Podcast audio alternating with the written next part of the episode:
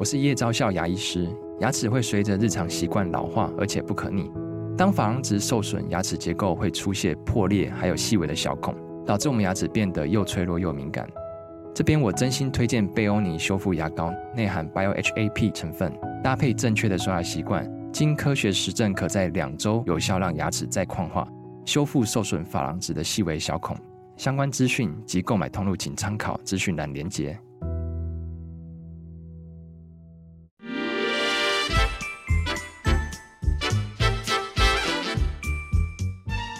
健康的身体，才有健康的生活。名医昂寇专业医师线上听诊，让你与健康零距离。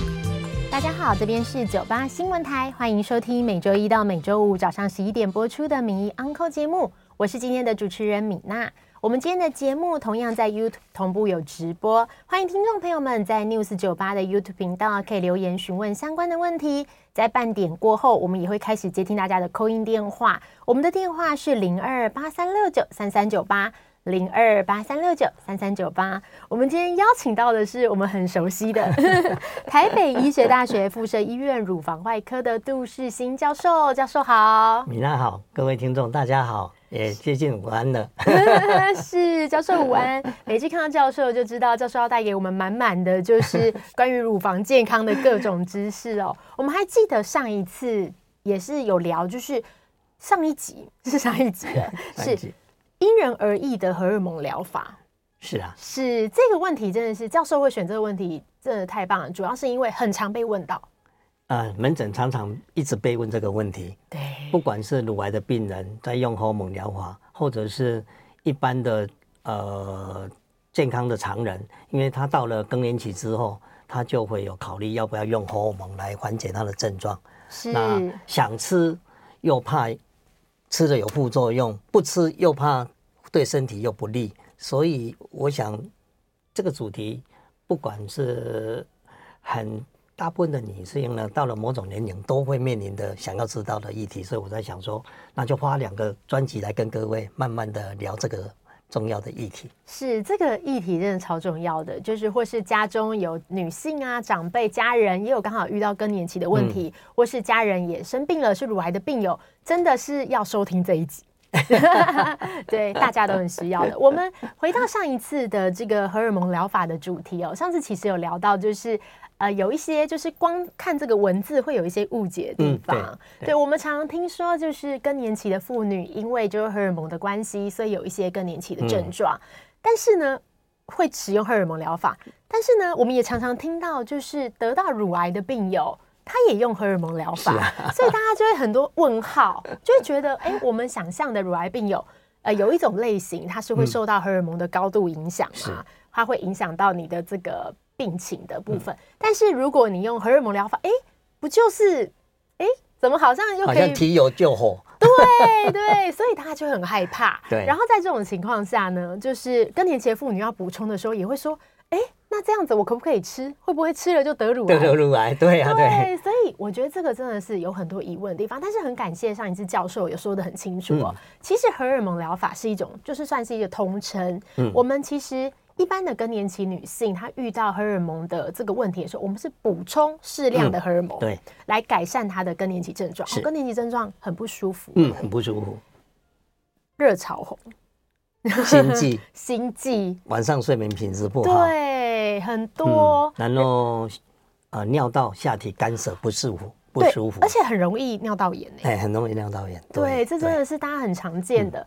但是呢，乳癌的病友要做的反而是抗荷尔蒙。嗯，对，就是重点是抗荷尔蒙，对，不是补充荷尔蒙，对，跟一般的健康民众是完全反向的操作。对，我们常常在讲荷尔蒙，然后抗荷尔蒙都统称荷尔蒙，其实是荷尔蒙疗法，其实是相反的啦，是相反的。是是，我们这边要邀请教授来跟我们继续来谈到，就是。那大家一定会很纳闷，什么才是补充荷尔蒙的好时机呢？因为我们要维持好的生活品质。嗯、对，刚刚教授有提到，呃，如果因为这个更年期的症状，然后睡不着，我觉得睡不着真的很辛苦。嗯，很辛苦，对，对，很辛苦，不止女生辛苦，先生也辛苦啊。对，他睡不着，一直吵你，曹先生。我都已经睡不着了，你还呼呼大叫，他、啊、就越想越生气，心情越不好，越睡不着。是身体也不舒服，真的会很容易引发心情，真的真的，我懂。对，所以我们这时候就要来看，有什么方式可以改善大家的，就是生活品质。是，当然，女性的荷尔蒙补充法不是每个常人停经之后都需要使用。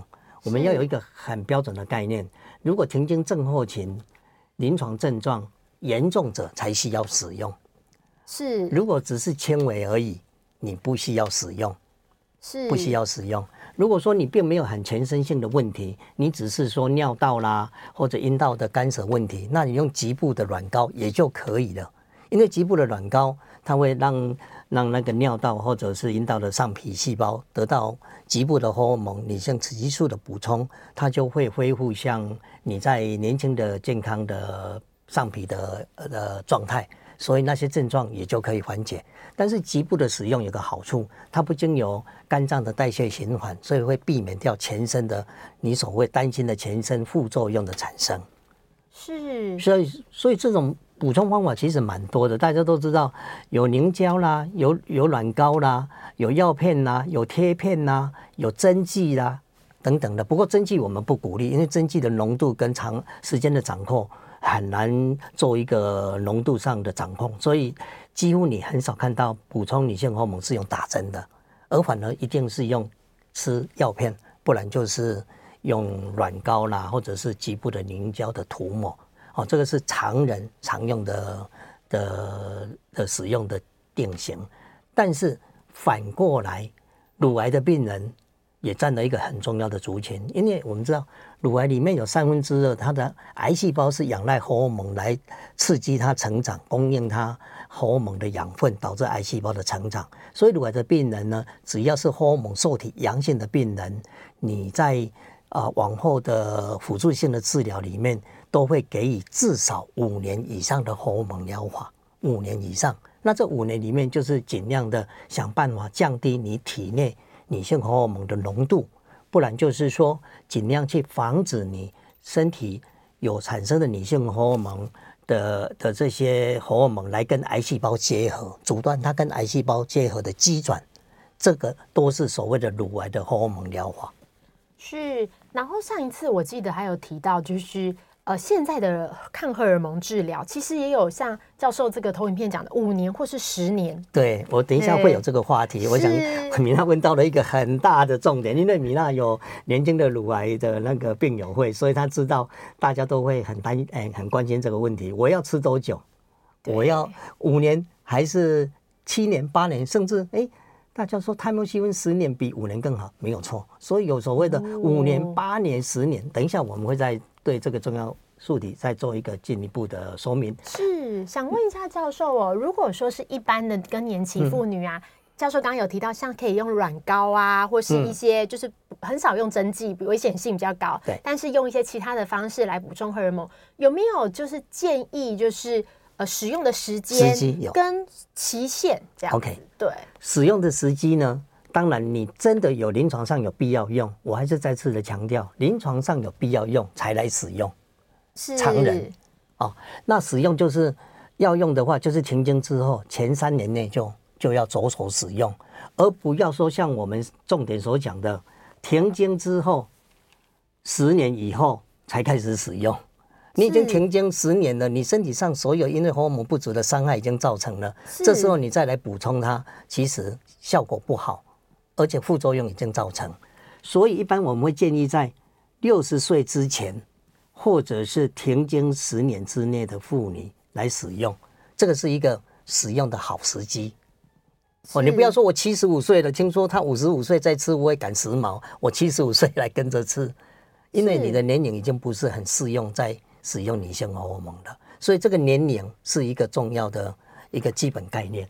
那所以说，你如果真的要要吃女性荷尔蒙的补充法，停经初期三年内就开始使用，它不仅是疗效好，而且风险呢也低。那为什么说早一点用风险低？如果说你已经停经十年，你的心脏血管已经钙化，已经有那个强力的未未来产生血栓的问题，我们知道荷尔蒙疗法又会增加血栓，这时候你可能得不到你预期的效果，反而导致血栓的增加的呃中风的风险。是，所以要用不要太晚用，不要说我已经停经十年以上我才开始来做荷尔蒙疗法，或者说我年纪很很大了才来补充荷尔蒙，这个是一个一个基本的概念。嗯，但教授我有疑问哦，就是。教授刚刚有提到说，其实我们自然在这种自然的情况下，嗯、如果说副作用没有很明显的话，当然就不要用，是最天然的状况，最好的状态。但是如果说我可能刚好停经的前几年，我的副作用没有那么明显，可是我刚好就是过了几年之后突然加剧了，对，这是有可能发生的，是有可能发生的。那这样子会不会符合，就是说因为太晚用了，所以效益不好呢？对，所以但是这个时间是很有弹性的。十停经十年之内。哦，十年蛮长的。对，所以你刚才米娜所讲的停经后四五年才想吃，是符合你吃的十年内、哦、是。那时候表示有临床上的效益，而且副作用的风险也低，是。也风险也低。那米娜刚才问出了一个很很好的问题，那一般的女性的停经症候群的荷尔蒙补充，大概多久以后会产生？强大的风险，那大家最担心的就是，哎，吃听说女性荷尔蒙吃会得乳癌，对不对？对对。所以我们在文献上已经做了很大的缩写。现在大概这样的共识是，女性荷尔蒙的补充呢，呃，一般不建议超过五年以上，五年以上会增加得乳癌的风险。就是一般的民众没有乳癌病史的，在摄取荷尔蒙补充也不要超过五年。嗯、对。是，对，不要超过五年。而且大家知道，这种身体会去克服这种低荷尔蒙的环境，所以当你觉得效果好的时候，你就不需要长期的一直使用它。是，对，你如果说停料以后，你并没有什么不舒服，那么你也不需要再呃用到什么啊，说五年，所以我就尽量的用到四年，不是这种意思，而是超过五年，统计上会增加得乳癌的风险。是想请问一下教授，听到这里，可能有的民众会想说：“哎，好，那原来听起来补充荷尔蒙是一个，哎，也是一个蛮健康的方式，嗯，对，安全的方式。但是呢，我们刚刚讲到一个，就是在症状严重的时候使用，哎，这个大家的这个都不一样。有人觉得我一天没睡好就很严重，但 有人是都眼睛都闭不起来，觉得很严重。那教授可以跟我们分享，就是你在门诊经验，就是通常很严重到什么程度的时候，你会建议要用？其实，如果影响他的工作、情绪、生活、睡眠品质，哈，或者是性生活，那我想这个就是有有临床的必要性的。当然，每一个人会因为你的本身的基本身体的条件，要要有个人化的治疗。对，不是每个人都可以症状严重就要用就可以适用。比如说，你已经有肝机能的障碍很严重的人，那么不建议用。你有肝机能障碍，或者说你本身本来血脂已经很难控制，因为这些女性荷尔蒙会引起我们体内脂质的代谢。对，刚刚也有讲高讲到会提高血栓的风险。对啊，或者你本身已经有中风或者过去有血栓病史的人，也不建议使用。是，所以这种用也不是说啊，我想用就用。我想最好就是征询你的妇产科的主治医师，他会因个人的。临床症状的严重度、需求性，以及你个人过去的病史，然后甚至呢，妇产科医生他会跟你调控荷尔蒙的剂量。我们等一下会讲到剂量的问题。是，那使用的时间，他也会去帮你拿捏。所以总是概念的基本导入，是我们医生要帮各位厘清的。至于每个人的个案的使用的各种条件的拿捏呢，还是要经由你的妇产科医生来帮你做量身定做个人疗法的规划。对，这超重要的。今天教授在这边帮大家建立的是整体的概念，告诉大家，哎，可以安全的使用荷尔蒙，但不代表我们就可以自己买来用。对对，就是还是要找妇产科医师，然后看你之前的病史，然后来决定你可以用什么会比较安全。那我们刚刚聊的是关于一般的民众的这个荷尔蒙的这个补充法。刚刚我们现在看到这个教授提供的资料，也有一个是针对乳癌患者。使用抗荷尔蒙疗法的抗荷尔蒙疗法，你呢非常口口条非常好，他还故意把抗荷尔蒙讲出来，怕大家误会。对。那我们一般呢，大家都知道乳癌的治疗过程，呃，不是低复发风险都会使用化学治疗，但是我们在化学治疗的过程呢，我们不会跟荷尔蒙疗法同时使用，我们会分开使用。所以，乳癌的荷尔蒙啊、呃，抗荷尔蒙的使用呢，是在完成化学治疗之后，是才给予使用的。结束化疗后，结束化疗后，对，不会同时使用。第二个很重要的就是，大家不是得乳癌都是停经啊，对，年轻的怎么办？对，对不对？所以。停经前，只要你是荷尔蒙受体阳性，然后呃，你的复发风险不是低复发，那么医生会给予你另外一种荷尔蒙疗法，就是所谓停经针的加入使用。除了荷尔蒙抗荷尔蒙之外，是帮你打每个月或每三个月打一次停经针，就是短效或长效型的。对，就是所谓停经针，也就是说它让你体内呢不再。卵巢不再制造女性荷尔蒙的意思啊，停经针大家可能听起来陌生。那如果呃口语化，就是所谓的肚皮针。对，打肚子，打肚皮。我想米娜的年轻病友里面，一定很多人有这样的经验。我打，我打过三年。打肚皮，对，对对打肚皮。所以有时候我们就会说啊，停经针要打多久啊？那以后的问题，我想有机会我会跟各位做这方面的进一步的文献的剖析，然后给各位指教。所以这些停经针的加入抗女性荷尔蒙，是对于停经之前荷尔蒙受体阳性的乳癌病患，提供了一个降低复发、增加长期存活率的一个好的荷尔蒙操弄。停经针的，就是所谓肚皮针的使用。那米娜说她打了三年，对对。那现在的文献呢？其实更大的研究，过去有两年打两年、打三年都有做研究。最新的已经追踪了十三年，他是打了五年，打了五年的停经针。不过这个每个人。应该这以后我们有机会，我会跟各位分析到底要怎么选择，用多久，用什么？就是教授给大家一个正确的这个概念跟方向。嗯、所以你在治疗之后，还是要看主治医师针对你的病情，对，决定要打多久。但也不是说每个年轻的荷尔蒙受体阳性的人都需要打停经针。哦、如果你是低复发风险，其实你光荷尔蒙疗法就会跟加上停经针效果几乎一样。对，所以。虽然是年轻的荷尔蒙受体阳性，不是每个都需要肚皮针。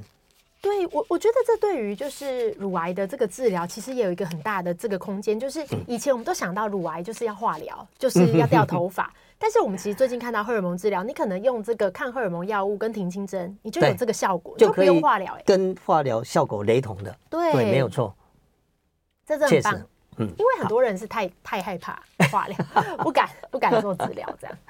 对，对，没有错，没有错，是是。那我们接下来教授要帮我们，就是看到就是下一个教授带来的资料哦。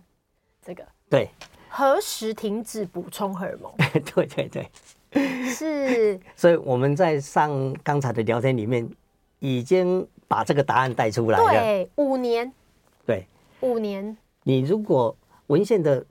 嗯，大量的文献回顾，如果你补充荷尔蒙疗法，当你补充了雌激素加上黄体素，使用五年以上会增加得乳癌的机会。是，一般我们的荷尔蒙疗法很少单用雌激素，一定会同时给予黄体素。一起用的，因为你只给雌激素会刺激子宫内膜的增生，会导致子宫内膜癌的上升，所以。为了保护你的子宫内膜，所以会给予你黄体素。可是黄体素使用之后呢，又会增加心血管病变，甚至得乳癌的机会上升，叫做有一好没两好。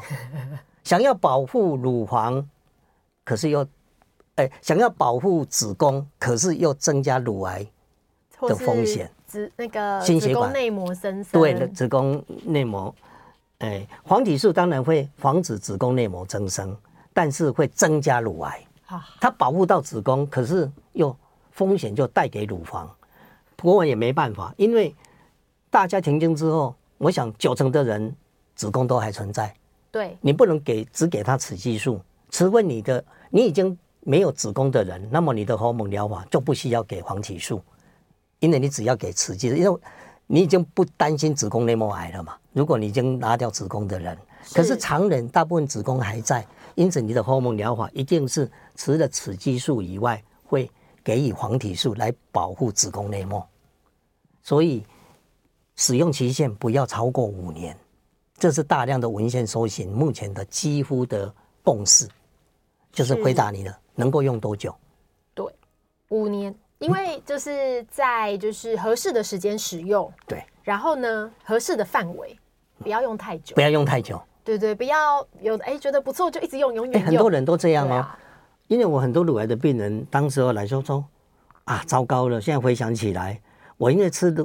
用荷尔蒙补充方法之后，我生活品质非常的好。我觉得我年轻了很多，我好像回春了，对，对不对？甚至我月经又来了，因为荷尔蒙的操作可以让你像年轻一样恢复月经，也可以让你不要有月经，那个都是荷尔蒙疗法的一种一种那个给药的顺序顺序。所以当他享受到年轻的那种依然那么美貌的外貌啊，生活品质那么好，他就好像忘不了、断不了，他就一直用。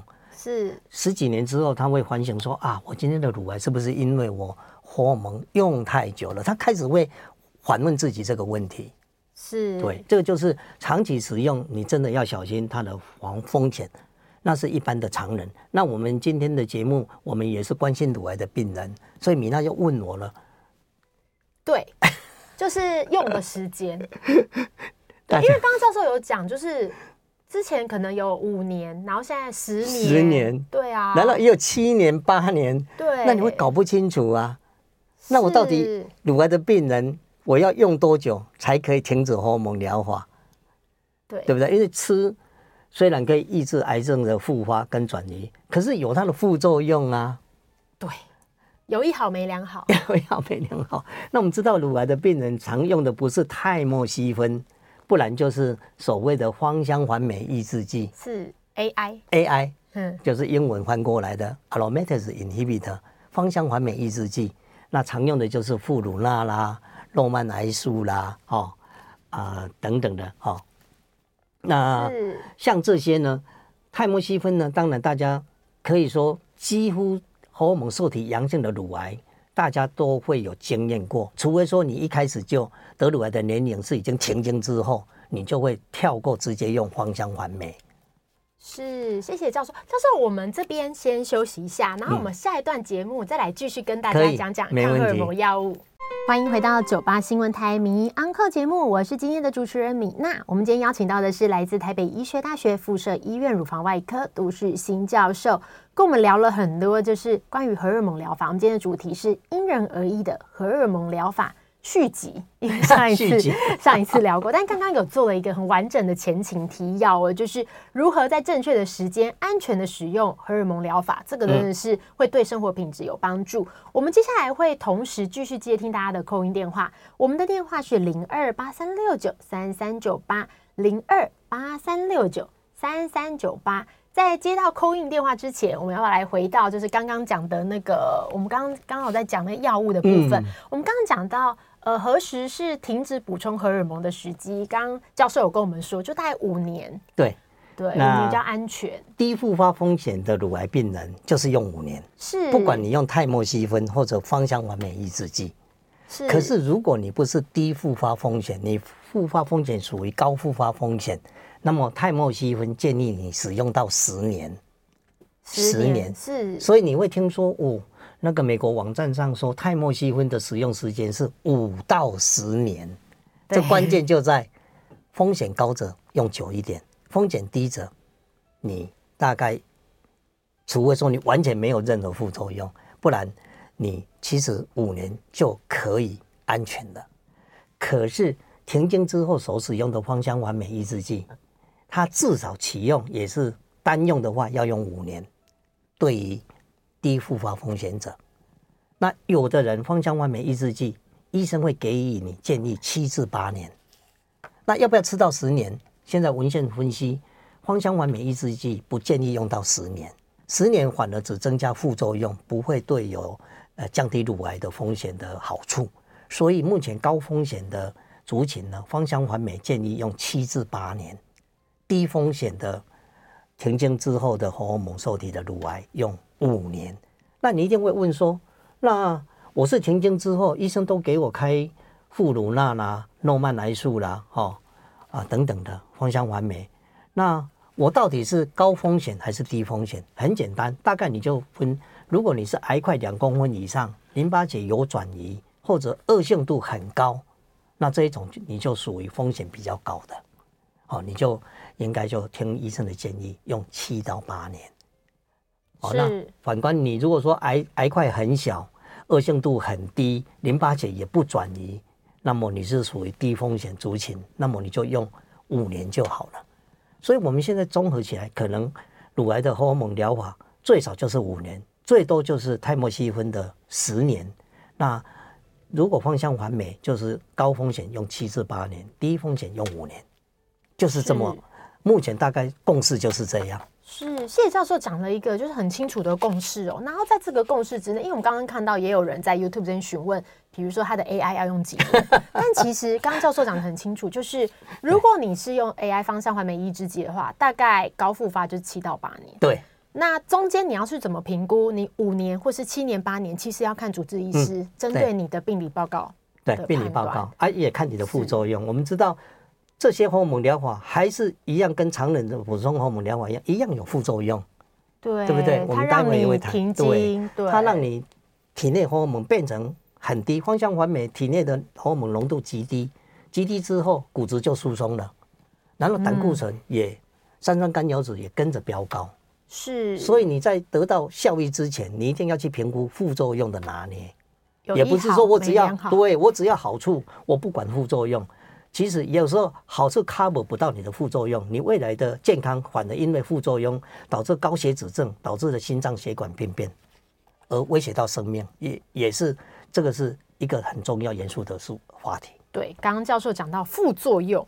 嗯，果然就是下一个就是副作用。副作用，对对对，刚刚教授有讲到副作用，就是很多哎、欸，就是刚刚讲到，就是比如说停经的话，就会有睡不着啊，对，常人，嗯，对对，常人有停经的症候群，需要服用缓解，吃了以后很身体很舒服，可是吃了女性荷尔蒙之后，你会发觉你可能会导致哎阴道又有出血了。然后有一点肠胃刺激、恶心、呕吐，那常见的就是说，我年轻了，可是我乳房很痛、很胀，所以很多病人吃了一两个月就开始回来说：“我吓死我了，我我症状缓解，可是我的乳房痛得不得了。”它又恢复了年轻那种生理期的那种那种不舒服的对乳房的胀痛感。那么有的人吃一吃以后呢，去做子宫的超音波，哇，吓死他了。子宫内膜变厚了，对，那甚至变厚之后，医生会说啊，会不会有增生的顾虑呀？对不对？然后这时候你就马上就怕了，因为你女性荷尔蒙补充上去之后，子宫内膜就会厚度会增加，超音波就会看到增加，但是增加是正常的现象，不用担心。对，因为所谓增厚就是在超音波之下看子宫内膜厚度，是，但是另外一个名字叫做增生。啊，是增生是病理显微镜之下的发现，不是超音波了，就要看它有没有异常。哎，对，增生就是上皮变多层，叫做增生。那这种上皮的变化不是超音波看得出来，一定是显微镜嘛。对，所以增厚跟增生不是完全划等号的。如果你增厚到一个比较不正常的状况，有可能需要做一些刮除或切片。对，那个就是有怀疑有增生，但增生出来可能是良性增生啊，那也可能是恶性增生。恶性增生就是子宫内膜前期癌、延延期癌或者侵袭癌嘛，对不对？那个叫做恶性增生。但是就跟乳房一样，常常你乳管有增生，也是正常增生或者恶性增生，也是有不同的增生程度，所以。你吃女性荷尔蒙，你可能超音波会看到厚度增生。那所谓增厚，哎，不是，哎，子宫内膜会增厚。像简一个最简单的，年轻的女生，她有生理周期。对。她刚开始洗洗完之后，它的内膜是薄的。可是它要停经，它要排经之前，月经要来之前，它会增厚。对。这个就是增厚，这是生理性的增厚。正常的。正常的。对。对，所以。不是增厚就有增生，这两个是不一样的。所谓增厚是超音波的厚度，增生是显微镜之下的呃上皮细胞的变化。但是要很注意的，如果你有增厚又有下体不寻常的出血，你真的真的要怀疑增生的可能。是，就跟我们观察一些症状，然后对不寻常的下体出血。对，所以最好最安全的方式就是，当我们在使用这些药物的时候，也要定期做，就是那个子宫颈的这个子宫颈膜片，但是不是会可以检查子宫内膜增生的那个？哎、欸，可以，这不错。这个我想，那个由由妇产科医生来，米娜邀请妇产科医师来上这个节目，跟各位再讲讲有关详细的内容。对，因为泰莫西芬的病友每年也都会去检查子宫内膜的。对，对啊。他当然，我们知道泰莫西芬会导致子宫内膜肥呃增生。对。但是良性增生还好。对。那恶性恶性的增生就是子宫内膜癌嘛。是，大家也知道吃泰莫西芬，大家都说哦，那个好像会增加得子宫子宫内膜癌的机会，大家都知道。可是毕竟机会不高，所以你不要因为怕这个副作用，说我不吃抗女性荷尔蒙不行的。真的，哎，很多人说，对他就不吃了，对他就不吃，因为他看到了这个，抓到这个乙病啊，吃泰莫西芬会导致子宫内膜增生，因为那个那个药单对药单会写嘛。药单危险，可是可是其实停药非常危险哎，我就像停药危险，停药比你得子宫内膜癌的机会，你乳癌的复发风险更高啊。对对，真的，因为我其实常常听到有一些嗯呃，就是复发转移的病友，然后他也问我。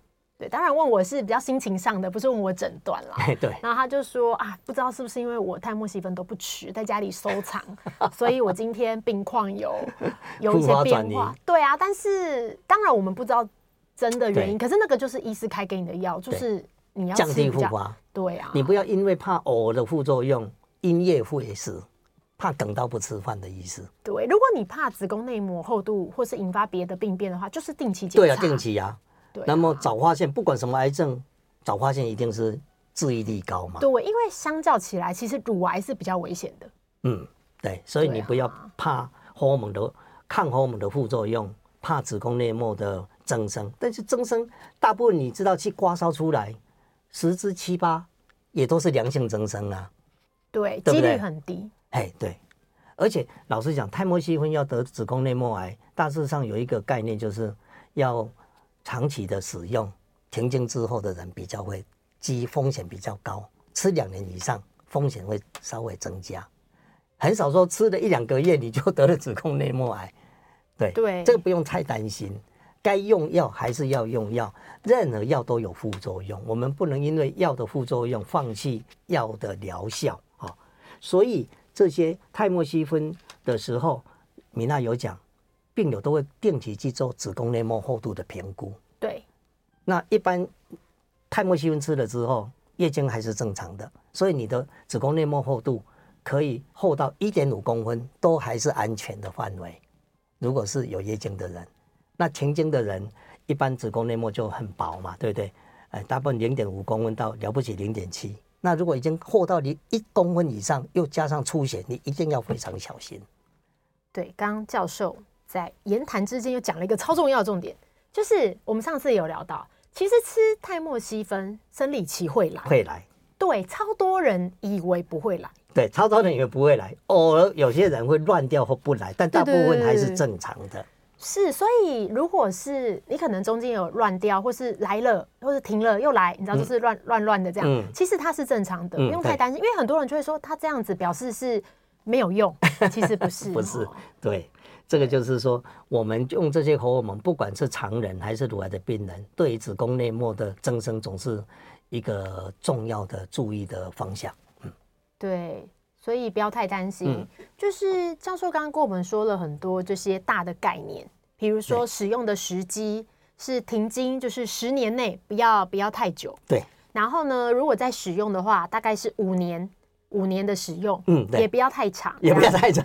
对对对对，但是教授跟我们说的这是大方向，主要的这个每一个人的用药的时间跟年份，还是要请教自己的主治医师。对，跟你的临床症状以及副作用，以及你过去的病史都要做一个评估。对，所以千万不要自己在外面买那个补充的，嗯，雌激素，而且常常会拿了一大堆亲友送给我的东西，亲友送为了我好。送我这个国外进口拿进来的，可不可以用？没错，太危险哦，太多了，太多了，真的太多了。是我们这里先休息一下，我们等一下广告回来再继续来聊抗荷尔蒙治疗跟荷尔蒙疗法。欢迎回到九八新闻台迷 Uncle 节目，我是今天的主持人米娜。我们今天邀请到的是来自台北医学大学附设医院乳房外科杜志新教授。我们会继续接听大家的空音电话，电话是零二八三六九三三九八零二八三六九三三九八，也可以在 YouTube 这边留言询问，就是乳房的相关问题，因人而异的荷尔蒙疗法。我们刚刚在聊这个主题哦，因为。不管你是呃一般的健康的民众，或是乳癌的病友，都会遇到就是关于荷尔蒙的各种疑问。嗯、这是教授在诊间最常被问的问题。嗯、对，那我们刚刚就是有聊到一些补充荷尔蒙的使用产生的副作用。嗯、接下来我们要聊的是，是不是会有哪一些人是不适合补充荷尔蒙的这个疗法呢？对，是讲到这个答案之前，我们先看看啊、呃，这个目前的。的这个呃提要资料，乳癌的病人不是用泰莫西芬，不然就是芳香环酶抑制剂。对，那年轻的有月经的，甚至会故意加上停经针来导致你停经。对对，这、就是三种操弄。是。那泰莫西芬跟芳香环酶比较起来，我们上次节目有讲过，它芳香环酶效果比较好，但是副作用不一样。泰莫西芬都是子宫内膜增生、子宫内膜癌的风险。肝机能障碍，但是芳香环酶抑制剂用了以后，就会高血脂症、胆固醇、三酸甘油酯的的的上升，不然就是骨质疏松。那有的人就是吃了以后，本来活动很灵活的关节变成卡卡的、卡卡的，早上起来就有点僵硬，是就是骨关节疼痛的副作用。因为女性荷尔蒙的大量降低之后，整个骨关节的的那个。呃，它的活动力，它的关节面受到了影响，所以常常会有一些骨关节疼痛的副作用，这没办法。但是它效果就是比泰莫西芬好一点。对，但是要强调，就是因人而异的副作用，是因为好像不是大家都一定会骨关节疼痛，或是一定不会，或是是对，每个人不一样。有时候刚开始会痛，他大概三四个月以后他就适应了，他就觉得哎，疼疼痛就好了。疼痛就好了，是也蛮多人说运动会缓解，哎，对，确实那人是那是有文献统计的，吃芳香完美运动会降低骨关节疼痛的程度。那米娜问的这个问题，哪些人不适用荷尔蒙补充法？这是对健康的常人，是，对，但是相相同的，你看健康的常人有中风、心血管病史者不适用，对，因为有血栓的。风险有乳癌、子宫内膜癌的病人不能用荷尔蒙疗法，因为很危险。尤其是子宫内膜癌，你雌激素加进去又刺激子宫内膜增生。对，那乳癌也是啊。是，乳乳癌的病人，你吃了黄体素，增加乳癌的风险。因为有三分之二的乳癌病人的 这个都跟荷尔蒙有关。那大家都知道，血液凝固有问题的人也不能用荷尔蒙的疗法。对，对不对？以前我们。在 COVID-19 那时候刚开始不是 A G 的 COVID-19 吗？对，那时候不是一直说有血栓的病人太年轻的不能用。对，那时候就是说，哎，这些药物可能会引起一些临床的你统计上看到的一些血液相关的疾病。那阴道出血，如果你原因不知道，你当然不要随便乱用，搞不好你已经。是子宫内膜增生，恶性增生再出血，你还不知道原因，还一直用荷尔蒙。阴道出血其实要要小心，哎、欸，对，要赶快去看医生，看看妇产科医生。对对对对。肝功能不良者，因为这些荷尔蒙的代谢是要经由肝脏来代谢的，肝机能本身就已经工厂的解毒能力已经不好了，又吃了一些加速它恶化的肝机能，对不对？还有重点来了，停经妇女荷尔蒙补充法。不要超过五年以上。对，刚刚教授讲。对，我想这大致上基本概念了，基本概念。是我们这边的话，还有一个就是关于剂量。剂量是是是。剂 量哦，你看我我特别哈、哦、整理了这几个重点。剂量哦，你会看到说，哎，很多医生给你的剂量，但是其实医生不会告诉你他给你多少剂量。对，但是我们的大量的文献会告诉我们，建议可以用低剂量荷尔蒙的使用。那所谓低剂量，就是平常妇产科医生给你做治疗剂量的一半。那其实低剂量临床荷尔蒙，呃，停经的症候群的症状就很会很有效的缓解了，而且没有长期增加一些相关副作用的机会会降低。哦，所以这是一个可以考虑的方向，在安全更安全的剂量，又安全低剂量。哦，是。那目前安全性考量证据不支持、不建议乳癌停经之后用补充荷尔蒙疗法。乳癌的病人，对，是医生不可能开给你的，因为他是要给你抗荷尔蒙，他不会再给你补充荷尔蒙，对不对？对。那另外一个最大的问题又来了，有的人问说，上次上次我们不是讲说天然的雌激素会不会致癌？嗯、答案是不会嘛，大豆异黄酮、豆浆这种不会。那天然的黄体素。会不会降低乳癌的复发风险呢？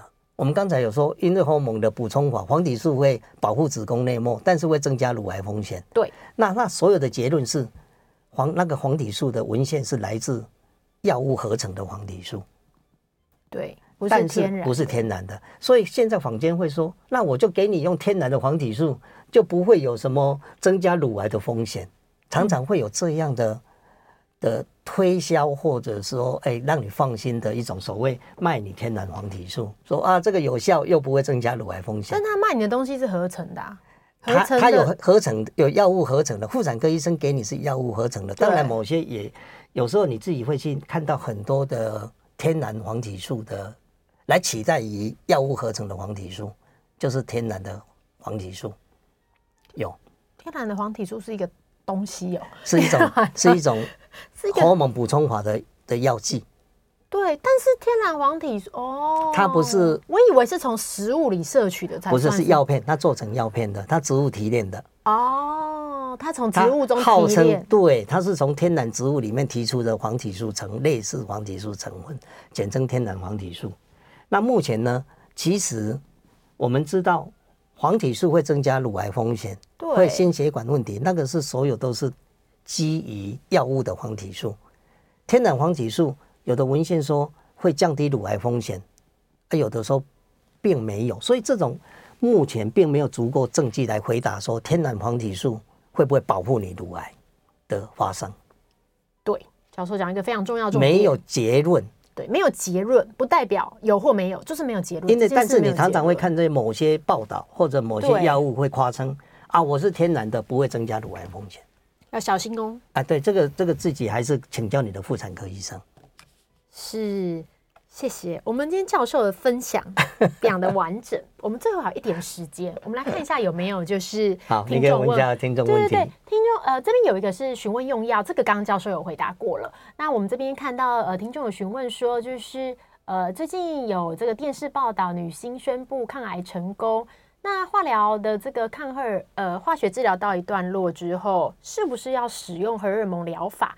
这个刚刚教授也有讲到，但在这里有讲到一个大家都很想问的问题哦，就是说在更年期的时候都会遇到就是骨质疏松，嗯，那我们要怎么样来补充钙质，来对，对来补充可以预防骨质疏松这样？首先，你不是每个人都需要用女性荷尔蒙或者钙片、维他命 D，你要看你骨质密度。